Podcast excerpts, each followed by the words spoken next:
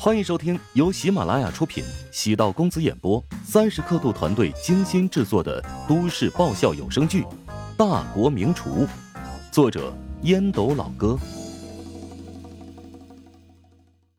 第五百二十一集。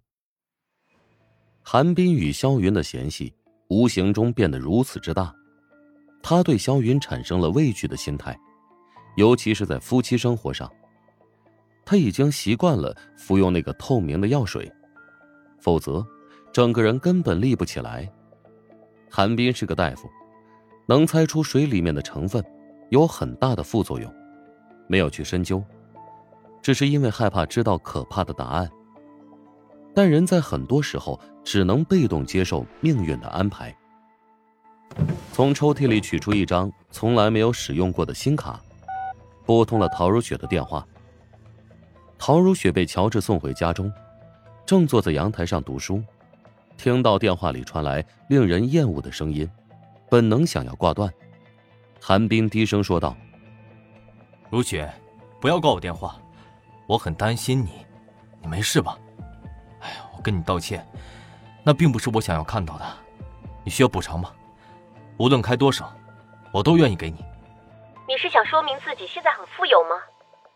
不是。”我是想告诉你，你是我努力的动力。韩冰，你真的让我觉得恶心。我恶心，还不是被你妈威逼的。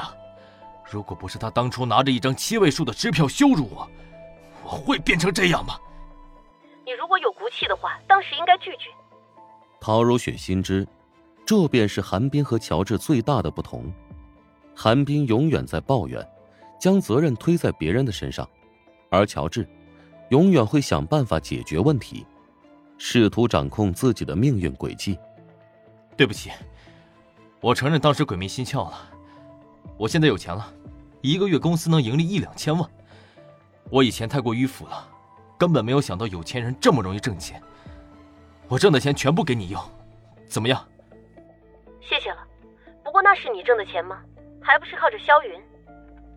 陶如雪难以理解韩冰的世界观。一方面拿着萧云的钱，一方面抱怨他。如雪，我今天看到萧云伤害你，我有个冲动想要撞死他，跟他同归于尽算了。请你放心吧，我不会再让他伤害你。韩冰实在太可怕了，内心世界宛如麻花被扭曲了一般。陶如雪深呼吸。你如果继续骚扰我，我只能换手机号码了。如雪。我没想让你难受，我真的很不舒服，对不起，再见，不，永远别见了。怔怔的望着手机，再拨过去，已经是忙音。仔细回味刚才自己的言语，好像是有点不太正常。他知道很多药物服用过多了之后会影响神经，继而影响到心理。猜测萧云给自己服用的药物会带来心理上的副作用。韩冰摇头，不敢往深处去想。挂断韩冰的电话，陶如雪离开家中，在别墅区附近的营业厅，重新申请了一个手机号码。有了新的手机号码，陶如雪第一个先给乔治打电话。乔治没想到陶如雪突然换号码。手机号码绑定了很多东西吧？你现在换号码，岂不是会很麻烦？陶如雪觉得，比起承受韩冰和李东月的骚扰，总要轻松许多。无论是李东月还是韩冰，她都不想跟他们有一丝的联系。冷傲如她，内心窄的只能装下一个人。陶如雪笑着说道：“之前的号码用太久了，我决定换一种方式，换个心情而活。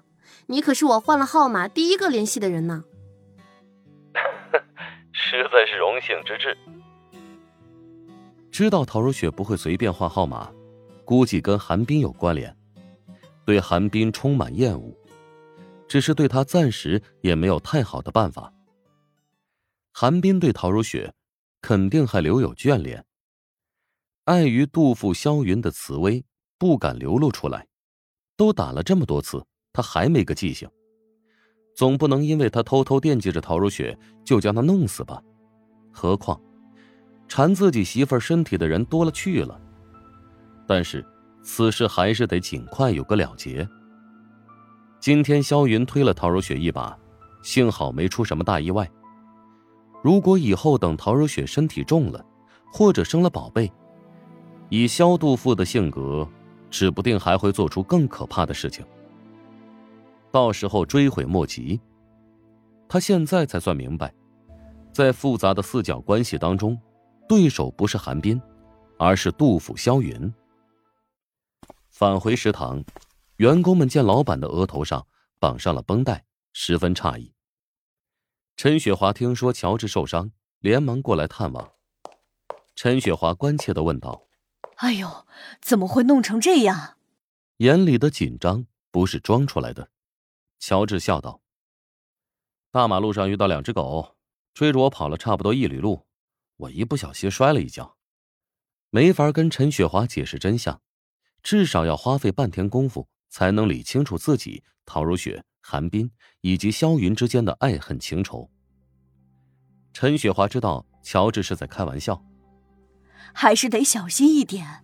你现在是食堂的门面，若是出了问题，食堂肯定要乱成一团呐。食堂已经能够良性运转了，管理上有你，后厨有老沈，没什么可担心的。等主厨够多了，我乐得当甩手掌柜，经常出去走走。你是主心骨，你在食堂和不在食堂完全是两码事。你的伤势会不会影响下周的试烹交流会？没伤到手，不会有问题。见乔治问题不严重。陈雪华这才离开了房间，能感受到陈杰很真挚的关心。尽管在管理上，陈雪华还是有些瑕疵，但他对自己忠诚，将食堂当成自己的家来维护。有了这份心，自己便可以将权力交给他。陈雪华很感激乔治的信任。很多人都会好奇，乔治有什么魔力，给了他多少好处。能让陈雪华每天起早贪黑，让他如此卖命。他曾经是一名下岗员工，有人愿意给他开百万年薪，他将乔治当成了恩人。房门被敲响，丁婵走了进来，喜上眉梢。探店系列的视频昨天挂在网上，得到了不错的口碑，很多人都说要去那家店试试味道。后台也收到了很多邀请，希望你能过去试试口味。探店子账号一日之间涨了二十多万粉丝。按照市场价格，子账号接了一个广告能赚两三万。打造这个子账号显然不是为了单纯赚广告费，有更长远的打算。乔治颔首道：“关键是要坚持，以后每周拍一个探店视频吧。”交给你和周冲来负责这个栏目。我和周冲，这是工作，要有职业精神。周冲现在变化挺大的，哎，难道你害怕他会骚扰你？丁婵想了想，解释道：“行吧，周冲的饭量挺大，让他来做吃播，应该挺适合的。”本集播讲完毕，感谢您的收听。如果喜欢本书，请订阅并关注主播。喜马拉雅铁三角将为你带来更多精彩内容。